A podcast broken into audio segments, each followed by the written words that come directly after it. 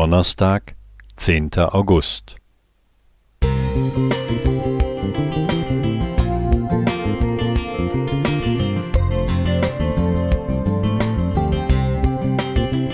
Ein kleiner Lichtblick für den Tag.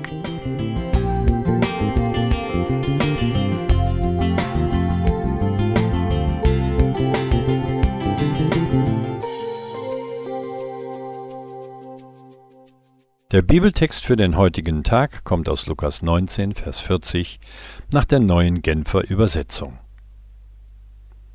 Doch Jesus gab ihnen zur Antwort, ich sage euch, wenn sie schweigen, werden die Steine schreien. Als Jesus wenige Tage vor seiner Kreuzigung in Jerusalem einzog, wurde er von einer begeisterten Menschenmenge empfangen.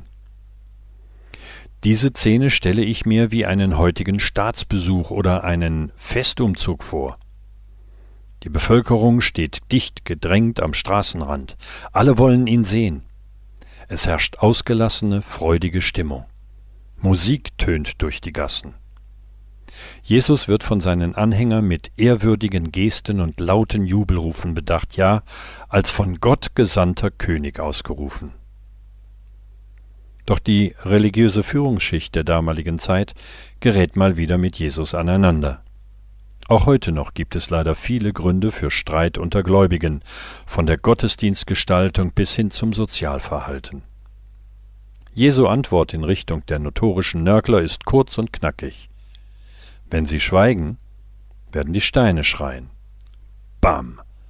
Das hat gesessen. Wobei das schon eine ganz schöne steile und provokante Aussage ist, denn Steine sind bekanntlich ziemlich schweigsam, oder? Während des Geologiestudiums nahm ich an vielen Exkursionen teil. Auf einer der ersten Exkursionen sagten uns die beiden Professoren im Steinbruch Sprechen Sie jetzt bitte das Gestein an. Wie bitte? Das Gestein ansprechen?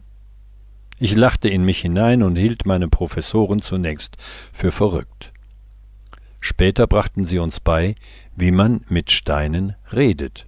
Für den geübten Geowissenschaftler ist ein Gesteinsstück oder noch besser eine ganze Felswand tatsächlich wie ein offenes Buch.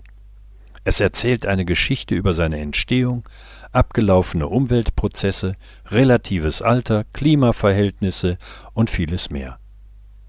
Man muss nur Beobachtungen sammeln, Indizien zu deuten wissen. Das authentische Bekenntnis unseres Glaubens und unserer Hoffnung ist Teil der lebendigen Nachfolge Jesu. So wie wir Geologen aus Gesteinen viele Informationen entnehmen, wäre es doch toll, wenn die Menschen in unserer Umgebung durch uns Gott näher kennenlernen. Das muss nicht unbedingt mit Worten geschehen, sondern kann auf vielfältige Weise, schweigend durch Gesten und Taten der Liebe passieren. Ich bin gerne ein Botschafter Gottes auf dieser Welt, Teil seines Bodenpersonals auf dieser Erde. Raphael Schäffer